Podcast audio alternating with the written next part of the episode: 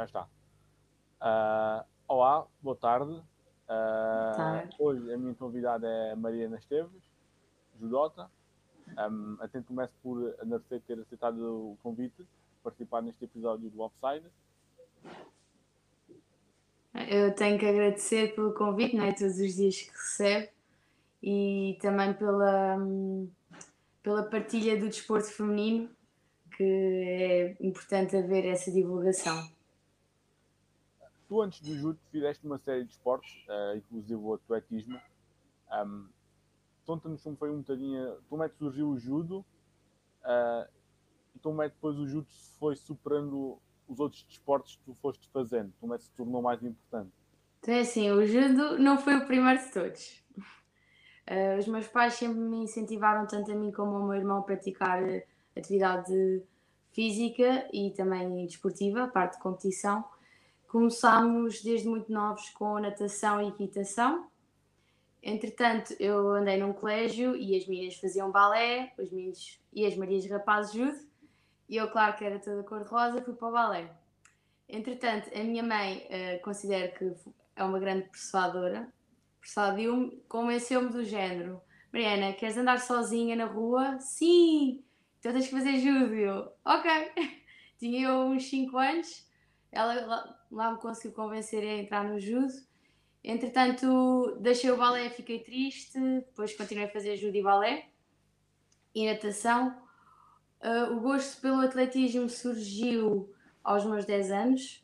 Uh, na prática da educação física comecei a correr, gostava de correr, depois surgiram os corta-matos e um dia comentei ao meu pai que gostava de fazer mais corta-matos e desde então uh, tive três anos no Benfica, no atletismo, mais na parte. fazia de todas as disciplinas, mas preferia mais meio fundo, o corta-mato. Não cheguei a treinar fundo, que era muito nova, e chegou aquela idade em que eu tinha que escolher, porque tinha que optar para treinar, ou escolhi o judo, ou escolhi o atletismo, e não foi uma decisão fácil mas na altura tinha 15 anos e foi quando eu fui campeã nacional de judo, comecei a fazer o circuito internacional de cadetes, sub-18, e decidi ficar pelo judo. Mas também tiveste bons resultados no atletismo, certo? No atletismo era mais a nível escolar. Os corta-matos escolar ganhava, a nível distrital também, a nível nacional só fiz uma vez. Em termos de provas, eu sinceramente já não me recordo os meus tempos se eram bons ou não. Uh, o meu pai na altura registava tudo no Excel. Uh, mas lembro-me que a minha última prova foi uma prova de 800 metros e ganhei. Por isso saí com a cereja no topo do bolo. Ah, e essa decisão de levar, começares a levar o. teres optado pelo judo, um, para além dessa questão dos resultados, também teve algum gosto pessoal? Gostavas mais do judo que do atletismo ou, ou não estou sendo dizer uma? Eu vou ser sincera, se, escolha, se eu tivesse que decidir um ano antes, eu não iria saber escolher. Porque já me tinham dito, Mariana, tu vais ter um dia que escolher. Porque eu treinava duas vezes judo no clube, nos Salesianos de Lisboa, e duas vezes no, no colégio, e treinava três vezes atletismo.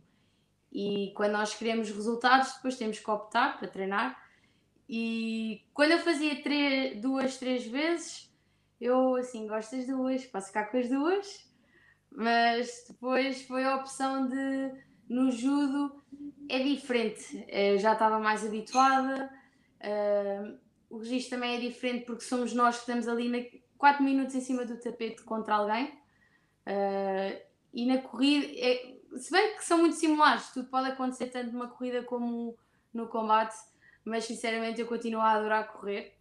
Um, e se eu pudesse, continuava. Na altura, o meu pai perguntou-me se eu queria continuar a fazer corta-matos, mas fui sincera, como sou competitiva, disse: se eu não vou estar a treinar, não vale a pena estar-me a inscrever, porque vou ficar triste não conseguir mais. Mas sempre que me convidam, Mariana, vamos correr? Vamos. Tu fizeste desporto sempre desde nova um, e conciliaste o atletismo e o juro.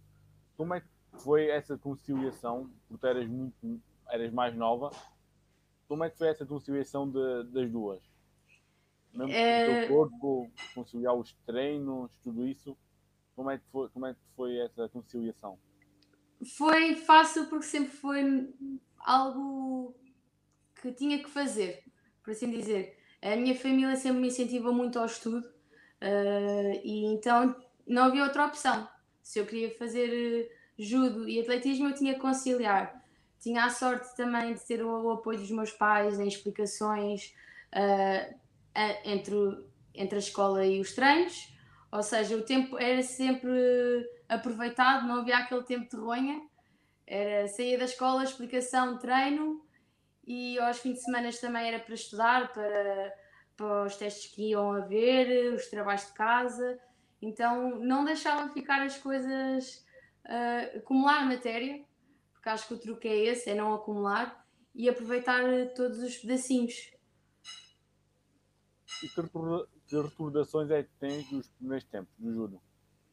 Eu sou sincera, eu lembro eu sou muito girls power e eu lembro para além de ser girls power, viva as mulheres, uh, sou bastante competitiva e eu recordo-me que uma vez fizemos uma competição no colégio e haver um rapaz que dizia eu vou ganhar a prova. Eu assim, não, não vais. E eu fiz a meia final com ele, fiquei, toma. É mais nesse sentido de competição com os rapazes, porque eram, era muito de género, ah, és rapariga, vou ganhar fácil. E isso era o que me estimulava mais, uh, porque gostava de mostrar que não. Uh, e essa questão da competitividade, uh, vocês, o judo na iniciação do judo, é, podemos dizer que é misto ou combatem sempre raparigas são raparigas ou rapazes são rapazes? Nos treinos, pronto, nas aulas de judo é misto. É todos com todos e mesmo os diversos treinadores que dão aulas de judo incentivam que isso que seja assim. Nas competições depende. Eu por acaso sempre fiz com raparigas. Uh, Lembro-me das raparigas mais pesadas, como não tinham tantas até acabavam por se juntar a um grupo de rapazes, uh, porque se dá preferência à categoria de peso. E até à altura da pré-adolescência, uma rapariga e um rapaz têm a mesma força. Não existem ainda os níveis altos de testosterona. E achas que isso é importante? Essa, por exemplo, esses treinos mistos? Quando são Acho mais novos? que sim. Que é para quebrar uh, a mentalidade eu andei num colégio e normalmente nos colégios é os meninos fazem judo, karaté ou até mesmo futebol e as raparigas têm que fazer uma modalidade uh, delicada, dança. E não, pode acontecer tudo. Pode haver rapazes que são boas a dançar, pode haver raparigas que são boas a jogar, a, jogar futebol e haver os treinos mistos, as aulas mistas, mostra que é possível, tanto para os rapazes como as raparigas fazerem e hoje em dia é preciso quebrar esse, esses estigmas que ainda existem. Num episódio anterior tive com a Ana Rita Oliveira, do Taraté, e também o fiz essa pergunta. Achas que ainda existe esse estereótipo de, associado à violência em relação ao judo, ou achas que já não existe tanto, tem vindo-se a dissipar? É, eu, ainda existe o facto de, quando as crianças são muito violentas, uh, violentas e também muito hiperativas, irem para o judo para judo, modalidades de combate, para dissiparem a energia que têm dentro delas. Uh, mas hoje em dia as crianças, se for preciso, são demasiado calmas.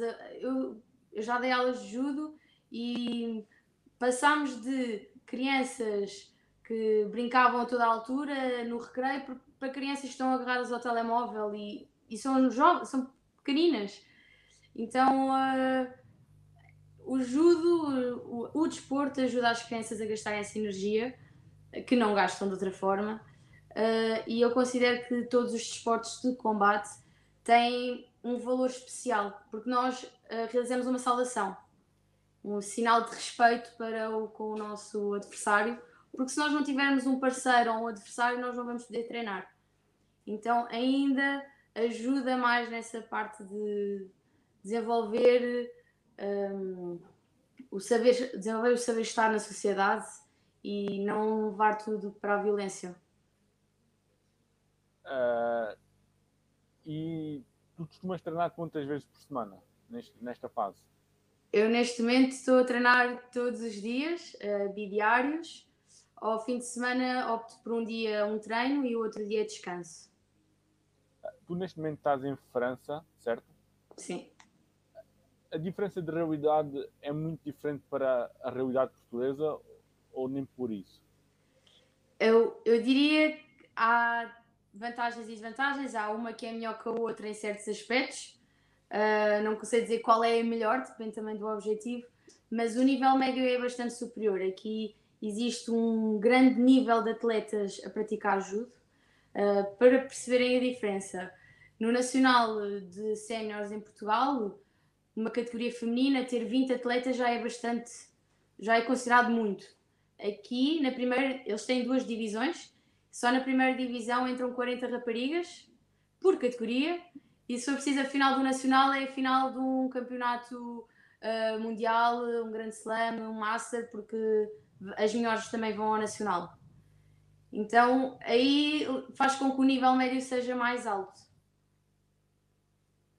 Só podemos ir por aí também. Em termos de condições uh, e de reconhecimento, tens visto, em relação ao judo em Portugal, tens visto evolução. Um, nós também temos tido ótimos resultados. Ainda hoje tivemos outro bom resultado da, da Patrícia Sampaio. Uh, temos. Tem, existe maior, tem existido maior reconhecimento para os atletas? Sentes isso? Eu considero que existe um maior marketing e as pessoas, eh, quando eu digo faço judo, já não falam somente da Telma Monteiro, eh, mas é de se referir que até a nível internacional a Telma é uma atleta de referência. Já se fala do Jorge Fonseca que fez o grande feito bicampeão do mundo uh, e medalha também olímpica. Mas é tudo uma questão de a partilha, porque a nível, eu considero que a nível de ajudas continuamos igual, iguais.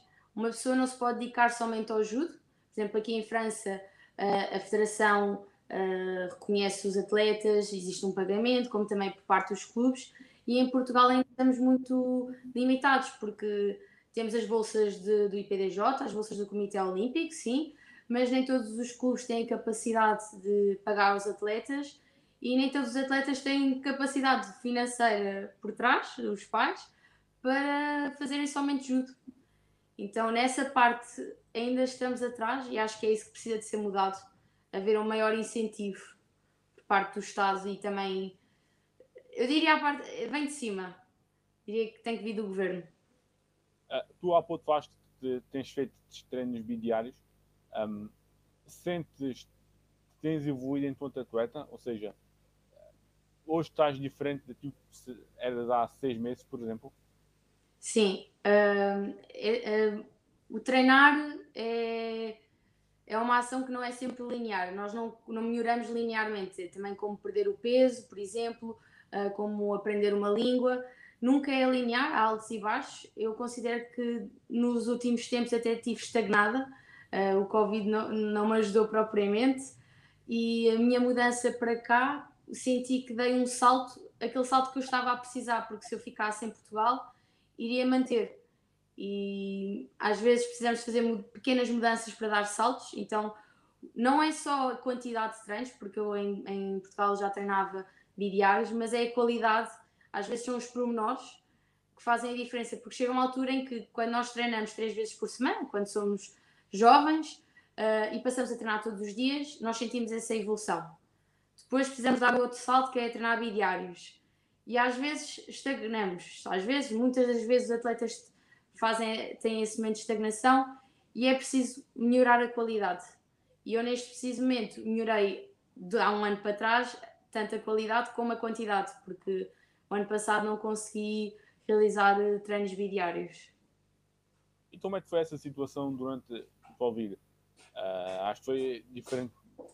Foi uma situação diferente para todos e depois é, foi uma situação que dependia de atleta para atleta. Como é que foi a, podemos dizer, a tua experiência? A minha experiência no início, fiquei sem saber o que fazer eu passava o dia todo de roupa desportiva, treinava, fazia todas as aulas que apareciam no Instagram, aulas de yoga, aulas de body pump, tudo o que aparecia eu fazia.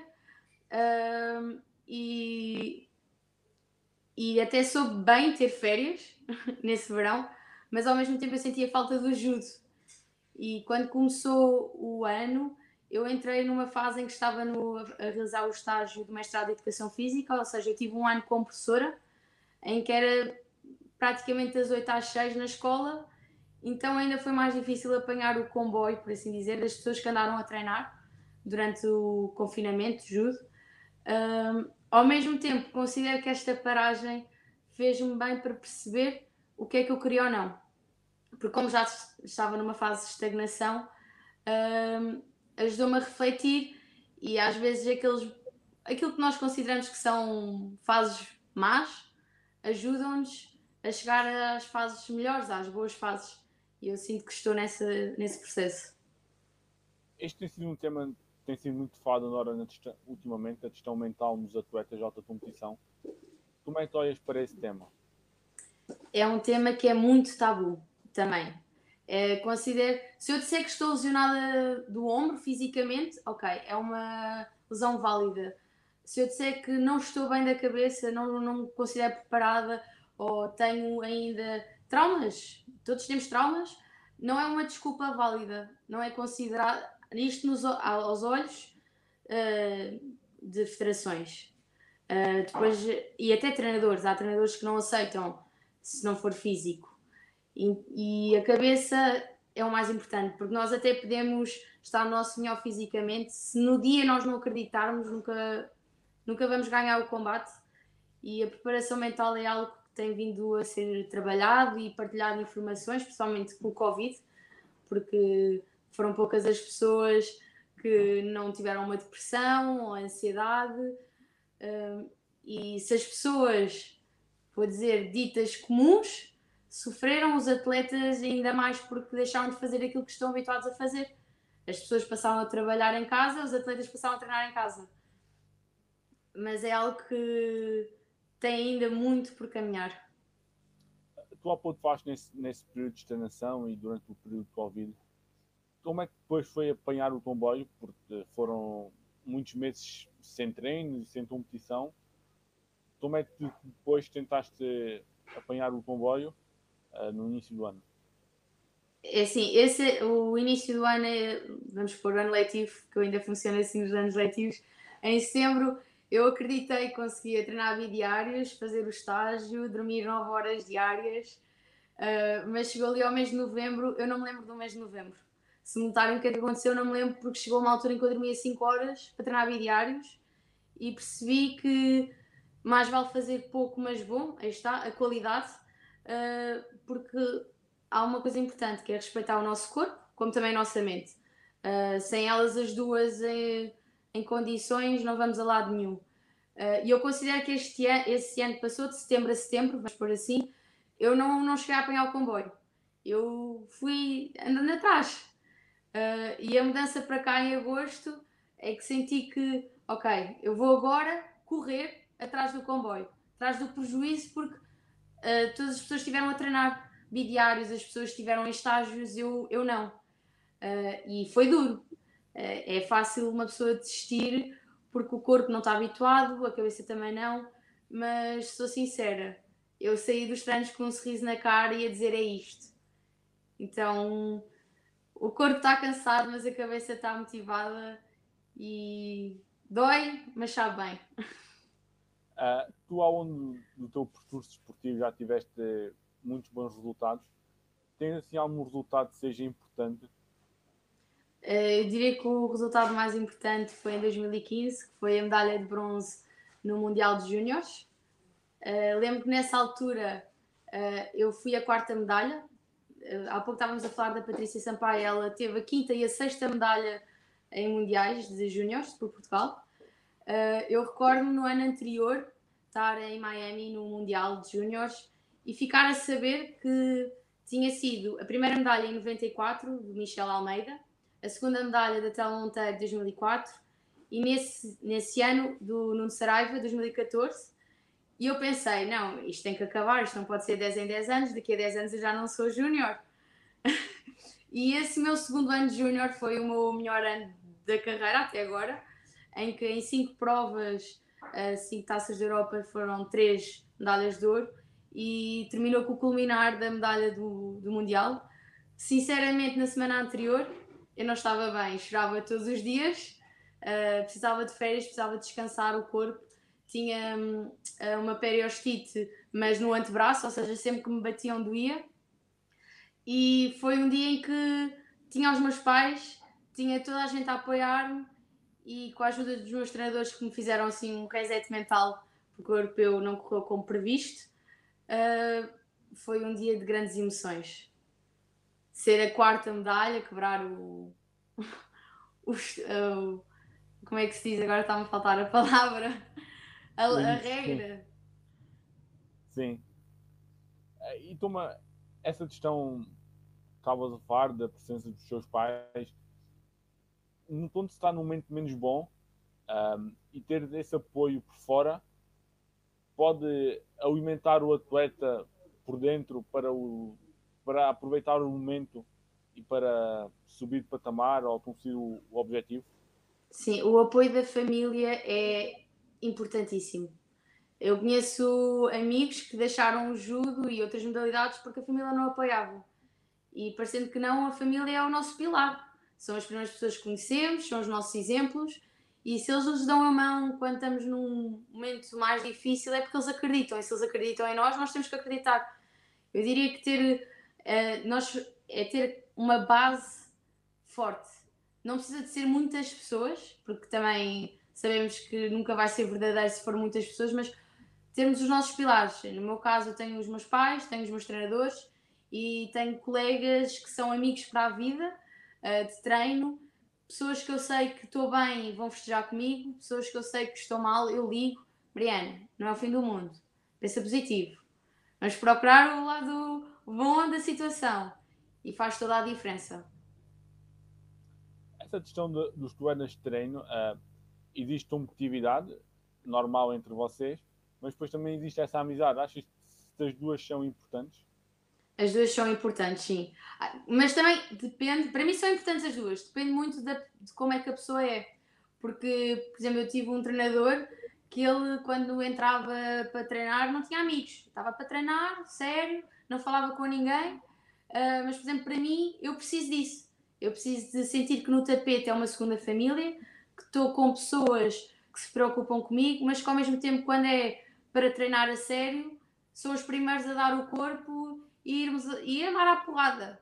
É, não é com festinhas, é mesmo agressividade, com judo, com vontade e para mim o, o culminar, a junção das duas é bastante importante porque depois uh, nós é, é cíclico.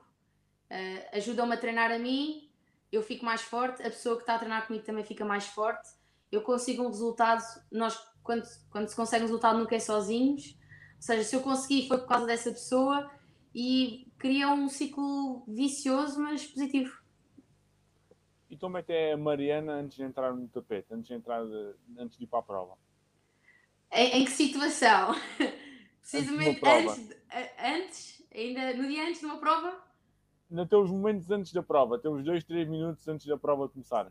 Então é assim, uh, eu sou aquela pessoa que no aquecimento uh, eu estou séria, mas ao mesmo tempo eu gosto de ouvir música e estar com um sorriso na cara, porque estou feliz, estou a competir. Uh, nem toda a gente pode estar a competir, nem toda a gente tem essa possibilidade, então aproveitar o momento. Mas isto no momento de aquecimento, depois tem períodos. Ok, vamos aquecer a parte específica, já a cara séria. Naqueles 2, 3 minutos antes de entrar, antes, quando se está à espera para entrar no tapete, uh, eu considero que fico com uma cara assim bastante cerrada, uh, cara de má, porque é uh, focada naquilo que tem que fazer, com a vontade de querer ganhar, mas também ser cautelosa, não ser gananciosa neste sentido, de ir, querer tanto, tanto, tanto, depois não corre bem. Então é assim, parece eu consigo ter uns dois moods diferentes na competição e transformo. Naquele precisamente quando eu passo a linha, sou Mariana, competitiva, atleta, venho aqui para ganhar acaba o combate, ok, ganhei, fico feliz, perdi, fico triste, não vale a pena, não vou dizer que não. Uh, dois, três minutos de recuperação, estou com um sorriso na cara. Depois dos, dos combates, também costumas dançar como o Jorge Fonseca? Não, não, eu não tenho essa habilidade. Ele dança muito bem, eu não consigo. Uh, por acaso nunca dancei a festejar. Uh, normalmente faço salação e prefiro dançar no tapete de aquecimento ou em casa. Uh, por acaso ainda não dei esse show. Uh, e tu há pouco falaste da, das lesões. Já tiveste assim alguma lesão mais complicada uh, durante o teu, teu, a tua experiência como atleta? Sim, tive várias lesões. Uma grave, outras que também têm a ver com as lesões, e já vou aí que acho que é importante também falar. Tive, fui, tive uma operação, fiz uma subluxação ao ombro, uh, numa, já não andava propriamente bem do ombro e houve uma rapariga que me puxou o ombro para trás numa prova Uh, ainda fiz o europeu, ainda fiz estágios. Pensei sempre, não, isto não é nada. Uh, tive que ser operada, não havia volta a dar. Lembro-me no dia da operação, eu olhar para o teto, a mulher dar-me anestesia, eu pensar assim: isto não está a funcionar, não está a funcionar. Adormeci. Assim que acordei, só perguntei quantas âncoras é que tinha, porque no, no raio-x e no, na ressonância dizia que eu não tinha nada. E eu só pensei: se a lesão for psicológica, ainda é mais difícil de curar ao menos que seja física. E o médico disse-me três âncoras, eu ok. Na altura lembro-me que eu perguntei à fisioterapeuta, estava comigo, a Cláudia, e ela disse assim: Mariana, seis meses para treinar. E eu assim: não, não, não. Seis meses não, daqui a cinco meses ao Nacional de Sub-23, daqui a cinco meses tenho que estar a competir. Mas ela disse-me: não, não vai ser possível. Vai ser, vai. E eu foquei-me tanto. Na altura, depois também, quando soube que ia ser operada, Uh, uh, falei com, minha, com uma psicóloga, que agora é, ainda é a minha psicóloga, isto desde 2016, porque eu pensei, preciso de todo o apoio possível imaginário nesta recuperação, que é a primeira vez que estou a passar por uma cirurgia. Não sei como é que vou reagir, não sei como é que vai ser o meu corpo, não sei como é que vai ser a minha cabeça. Lembro-me que na altura fiquei tão focada que era faculdade, fisioterapia, faculdade, fisioterapia, treino. Uh, cheguei a pesar bastante na altura porque treinava pernas e eu tinha os braços fininhos, que também afeta bastante. Uh, e foram dois meses que eu pensei: não, eu vou treinar, eu vou conseguir voltar. Eu só sei que aos cinco meses eu estava a fazer a competição nacional de sub-23 uh, contra todas as teorias de recuperação pós-operatório. Uh, mas essa operação, por um lado, foi é aqueles momentos é um momento mau, mas ok, vamos tirar o aproveito isto. O que é que eu posso aproveitar? E aproveitei para trabalhar a minha cabeça, de tal forma que quando eu vim depois para as outras competições, eu já não era a mesma Mariana. Entretanto, depois dessa lesão, eu tive várias lesões pequeninas. Mas essas lesões pequeninas eram uma a seguir à outra. Três meses com qualquer coisa, passava um mês, tinha outra, e essas lesões já foi devido à perda de peso, uh, que o corpo fica fraco, e ao mínimo toque uh, temos uma lesão. E também é, como eu já referi anteriormente, é preciso respeitar o corpo. Na altura não respeitei, é, aguenta, aguenta o corpo, vai, vais-te magoar, é normal. E agora eu tenho a noção que não é normal, não é suposto termos lesões a toda a hora e é preciso dar tempo ao tempo ao nosso corpo para reagir. Tu há pouco falaste na questão de estar a, a treinar e a competir um, com, com problemas físicos, nessa altura tu tinhas essa noção, ou seja, o teu corpo sentia-se, uh, ou podemos dizer, ignoravas os sinais para, para poderes competir? Eu considero que sou uma atleta que quando eu digo que me dói no treino é porque dói. E quando eu digo tenho que parar é porque tenho que parar. Não, não paro por uma dorzinha. Isso aí, ok, está a chatear-me, por exemplo, ok, mas está bom, vamos, segue o jogo. Uh, eu lembro que na altura eu tinha essas lesões, mas eu, como é que é dizer isto? Uma pessoa está a entrar no circuito de séniores, está a começar a ver ao fundo do túnel os Jogos Olímpicos. Uh, acabei por não os ver, vi sentada no sofá, mas pronto. mas é aquela parte que, ok, o corpo vai ter que aguentar, vou ter que ir atrás. E a verdade é que eu chegava aos momentos da prova e na altura eu considero que ficava mais preocupada com o peso do que a lesão.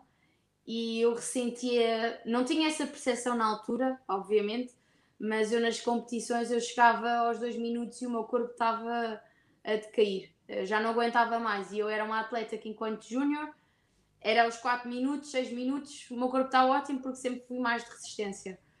e agora tenho a percepção que fiz mal ao meu corpo. Tu, para além do treino de judo, fazes algum outro tipo de treino? Eu aproveitei com o confinamento, há de ver o lado positivo, uh, de fazer aulas de mobilização e de yoga. Uh, a mobilização articular é essencial para o judo, é, são pormenores que fazem a diferença e a parte também da respiração e da meditação. E eu considero que foi algo que me trouxe mais calma ao meu dia, porque eu sou muito emotiva, e também sentir-me melhor com o meu corpo. E às vezes é preciso esses estímulos diferentes. Então esse é o meu estímulo diferente, é mobilização articular e meditação. Uh, em termos de objetivos, quais são os teus próximos objetivos que tens em mente? Então, assim, os meus próximos objetivos uh, é voltar ao circuito internacional, uh, mas aí está, a respeitar o timing do meu corpo, da minha mente. Uh, na, daqui a duas semanas vai haver o Campeonato Nacional de Séniores, em que eu vou participar e dar tempo ao tempo. Eu quero voltar e sei que vou conseguir voltar ao circuito internacional, mas não quero pôr a carroça à frente dos bois, porque a última vez que fiz isso correu mal. Uh, então, é objetivos a curto, médio prazo. Claro que o objetivo a longo prazo é a participação nos Jogos Olímpicos. É o, é o teu maior sonho, podemos dizer assim? É. É o sonho, eu diria que é o sonho de qualquer atleta. É o meu sonho e sou sincera, nunca foi. Posso dizer que não é desde o início. Eu nunca, estava, nunca não, não fui aquela pessoa que aos 8 anos sonhava com os Jogos Olímpicos eu só tive a percepção de que é uma possibilidade, é algo que pode se tornar real uh, na altura do 2012, nos Jogos Olímpicos de Londres, quando eu recebi uma mensagem do meu treinador a dizer: Mariana, os Jogos de 2016 Rio, não, na altura foi Jogos 2020 Tóquio, Jogos 2024 Paris. Ou, acho que foi nessa altura eu pensei assim: oh, estamos a falar de coisas sérias, gosto. Pois como eu sou competitiva, sempre foi assim. Uh, ok, Campeonato Nacional, quer ganhar, porque não? Juvenil, vou, vou querer ganhar. Nunca ganhei no Campeonato Nacional Juvenil. Mas sempre foi do género, ok, é uma prova internacional, quero ganhar. Pronto, não ganhei. Mas, uh, ok, passo a passo, vamos lá. Essa ambição é importante também para, para quando vocês são mais novos, como atletas, também para, para vos tornar mais fortes eu diria que depende das pessoas, porque eu sinto que o que acontece mais é que as, os, os, jovens uh, são incentivados a ter uma ambição maior do que era suposto e depois são confrontados com uma realidade uh, que é um choque. Uh, por exemplo, uma pessoa ser campeã nacional de juvenis e já estar a dizer tu vais ser juvenil, estamos a falar de 13, uh, 13, 14 anos, vais ser o próximo campeão olímpico. 13, 14 anos já a pôr na cabeça das crianças isto é muito cedo. Quando não se sabe, porque vai-se passar por processos de entrada no secundário, entrada na faculdade, são períodos críticos que muitos jovens desistem do desporto. Uh, então essa ambição tem que ser doseada. Ok, tens que ser ambicioso, é importante ir a uma prova e querer ganhar, não, porque vê-se também é outro lado, vê-se atletas jovens que fazem um, um, bom judo, mas que chegam à prova, ah, estou aqui, é fã, estou-me a divertir, até podiam ganhar o combate, mas estão, estão só a aproveitar o momento uh, e se calhar depois acabam por não continuar, então é preciso dosear. Uma pessoa que tem pouca ambição, perguntar quais são os teus objetivos, ser o próprio atleta a dizer eu quero chegar ali e ser o treinador, os pais a guiarem porque se o atleta não quiser eh, chegar a, a, um lado específico, não há, por mais que o treinador queira, puxe, o atleta não, não consegue. Uh, e já, já falamos um pouquinho disso no início. Quais foram os valores que o judo trouxe e que são importantes na tua vida pessoal e na tua vida profissional? Eu diria, assim, dois muito importantes. Três, posso dizer logo três. O trabalho, é muito importante eh, em tudo na vida, quando nós queremos algo, atingir algo, trabalharmos. Fazer aquilo que depende de nós para chegar ao objetivo. E sem trabalho não cai do céu. pode haver um dia que jogamos no Totoloto e e o Euro Milhões e cai-nos do céu o preço, o prémio, mas não é uma realidade. Depois, a parte da persistência, que é, ok, uh, é prova é daqui a, um, uh, daqui a um ano eu quero estar no meu top, quero estar no topo. É, é ir, está ali ao fundo da luz, mas ok, vamos. Ser persistente, caí e levantei, caí e levantei. E também aqui entra a resiliência, que é não corre bem, ok, vamos. Uh, nem sempre vai dar à primeira, nem sempre vai dar à segunda, nem sempre vai dar à terceira, mas quiçá à quarta. Uh, e diria que isto é transversal para tudo na vida, tanto a nível pessoal, a nível de trabalho, futuro e a nível de atleta, são, é a base uh, de tudo. E o compromisso também, que entra nisto. Uma pessoa tem que se comprometer ao objetivo. E, e tu tiveste algumas referências, algumas atletas ou, ou atletas que tinham sido referências para ti? Eu sou sincera, de pequenina tinha referência ao meu irmão. Tenho um irmão mais velho, 4 anos mais velho, e eu vi-o, ok, ele foi campeão. Eu acho que ele chegou a ser campeão nacional de juvenis, eu assim, eu quero ser. Ele foi ao Festival Olímpico da Juventude Europeia, eu quero ir. Acabei por não ir, pronto. Fui Nesse ano fui demasiado gananciosa, queria tanto, tanto, tanto, que só fazia disparates nas provas. Uh, e aprendi. Uh, então eu, enquanto não atingia os resultados do meu irmão, eu tinha-o como referência. Ele chegou ali, também vou querer chegar. Porque aí está, a competição de irmãos faz parte. uh, mas entretanto, eu gosto, eu tenho referência geral de atletas, gosto de saber das histórias, dos esforços que fazem. Por exemplo, eu já sabia mais ou menos da história da Vanessa Fernandes, entretanto saiu um vídeo e é isso que eu fico, que motiva a ver, ok, a minha vida não estou assim tão mal, eu estou bem, eu tenho o meu apoio, estou bem do corpo, estou bem da cabeça, os meus pais apoiam, a família apoia. Ok, esta mentalidade campeã, a Vanessa tem a mentalidade campeã, ela foi, tudo, tinha de tudo para correr mal, mas ganhou, ganhou, ficou em segundo lugar, pronto. Mas segundo lugar nos Jogos Olímpicos é, é uma vitória. Então também gosto de procurar noutras modalidades, não só no judo, uh, porque os atletas, aí está, os portugueses são pouco referenciados, pouco falados, mas são essas histórias também que nos motivam e que nos fazem querer mais. Eu vou voltar um bocadinho atrás à questão da, da questão mental. Uh, já foi nisso anteriormente num episódio que tive uma psicóloga. A questão das redes sociais, um, a vocês, atletas, é, até as críticas muitas vezes são, não são tão construtivas para vocês, até que ponto os pode afetar? É, pode afetar muito, muito mesmo. Eu cheguei a ter períodos, lembro que fiz isso duas vezes, em que uma semana antes de, de prova de, uh, paguei a conta do Instagram, tirei a aplicação do Instagram, do Facebook, uh, porque para além de acaba, facilmente uma pessoa perde tempo nas redes sociais, ficar deitada a fazer scrolling, o que não é bom para um atleta, tem que ir dormir, uh, a luminosidade do ecrã não ajuda a adormecer, uh, e depois ver coisas que nós não controlamos. Nós estamos nas redes sociais, nós não controlamos aquilo que lemos, aquilo que nos aparece, porque uh, fazemos a atualização e aparece. E temos que saber lidar ok, estão a falar mal ou estão a dar mais, hum, prioridade à minha adversária direta. A pessoa fica, epá, querem que ela ganhe, não querem que eu ganhe. Uh, e isso não é bom. Uh, eu não cheguei ao nível de ter pessoas a falar mal, mas uh, todos os atletas de alto nível, de certeza que têm comentários como de positivos, és a maior, uma grande máquina, como, mas que palhaçada é esta? E, e isso é difícil de controlar, porque as pessoas têm uma maldade dentro delas e não percebem que ser atleta não é só treinar, comer e dormir, é também dizer que não a muita coisa. Que uma pessoa que não seja atleta faz saídas à noite, jantares, convívios e afeta, tudo afeta a parte do atleta. Por exemplo, durante a questão da faculdade, podemos dizer assim, essas tentações foi mais difícil dizer que não?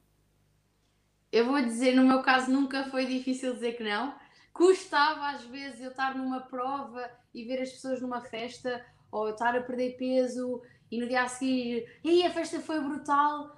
E eu pensava, são prioridades. E eu sempre assumi como prioridade o judo, uh, sempre que pude conciliei a parte social, porque também faz parte, é preciso, mas na dosagem certa. Uh, nunca fiquei triste, nunca fiquei triste, pronto, género arrependida, e não fui à festa, fui à prova. Não, a prova é em primeiro lugar, o que vem a seguir é extra. Quem foram as pessoas mais importantes para o teu desenvolvimento enquanto atleta? Uh, como eu disse, os meus pilares, uh, em primeiro lugar, os meus pais, uh, por me incentivarem sempre à prática da atividade física, por eles próprios considerarem que é importante para o desenvolvimento de uma criança e sempre foi uma regra, nunca houve, nunca passou pela cabeça não fazer desporto ou atividade física.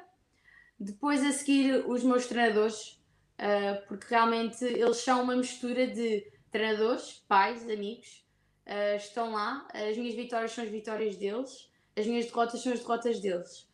Uh, e às vezes é preciso eles darem na cabeça, e não é fácil quando nós gostamos de alguém dar na cabeça.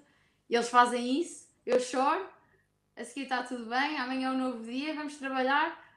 Uh, e considero que é preciso saber isso, saber quais são os momentos certos para, como também saber, Mariana, esquece isso, vamos, ignora, segue em frente, isso não é nada, tu consegues melhor. E temos as, aquelas vozinhas dentro, ajudam-nos e são eles que estão lá sempre. E também outra coisa importante é que eles apoiam-me a nível uh, de atleta, mas também a nível pessoal e profissional no meu futuro, o que é que eu quero seguir, não, não estar à mercê de, do judo, porque imaginemos, há uma lesão grave, Mariana, não podes voltar a treinar judo. Eu tenho a opção A, B, C, D e não estou de mãos atadas é, também ao longo do teu percurso também foi importante ter sempre essa noção, ou seja, tentar sempre ter várias opções para se uma não resultasse, uh, ter, ter as restantes. Sim, e sempre foi bastante importante, por exemplo, quando no judo não estava a passar uma boa fase, eu tinha a faculdade, tinha as pessoas da faculdade uh, e apoiava-me nelas, ok, vamos ver o, lado, o outro lado da moeda ok, vou ter sucesso nos trabalhos, nos testes, na amizade da faculdade. Quando a faculdade estava época de exames, a faculdade está a ser tramada, ok, vou-me puxar no judo, pá, vou treinar, vou, vou ter o gosto, o gosto do dia vai ser a parte do treino. E esse equilíbrio é fundamental para não, não me cansar. Ou seja, eu tenho qualquer coisa, estou mal no judo, vou buscar a faculdade e tentar sempre estar numa onda positiva, como é óbvio, nem sempre é possível, mas ir buscar sempre o lado bom da situação. Uh, mais uma vez, muito obrigado, Mariana, pela tua disponibilidade, uh, por ter aceitado este convite. Muito obrigada eu pelo convite e espero que uh, ajude a espalhar, a, a espalhar o, o desporto, o judo e mais uma outra pessoa a falar sobre, é sempre mais uma história interessante para se ouvir. Obrigado. Um, hoje foi também um dia um bocadinho difícil, por alguns acontecimentos que aconteceram ontem, um, por isso eu vou deixar essa mensagem no, no final. Um, este episódio é dedicado a Maria Mendonça.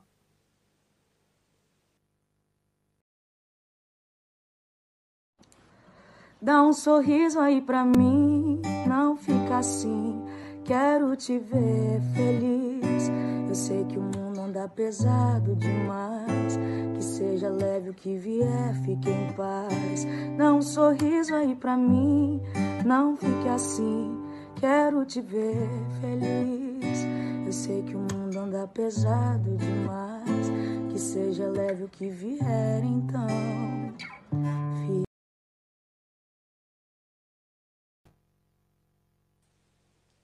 Uh, muito obrigado e votos de muito sucesso. Muito obrigada, igualmente. Obrigado.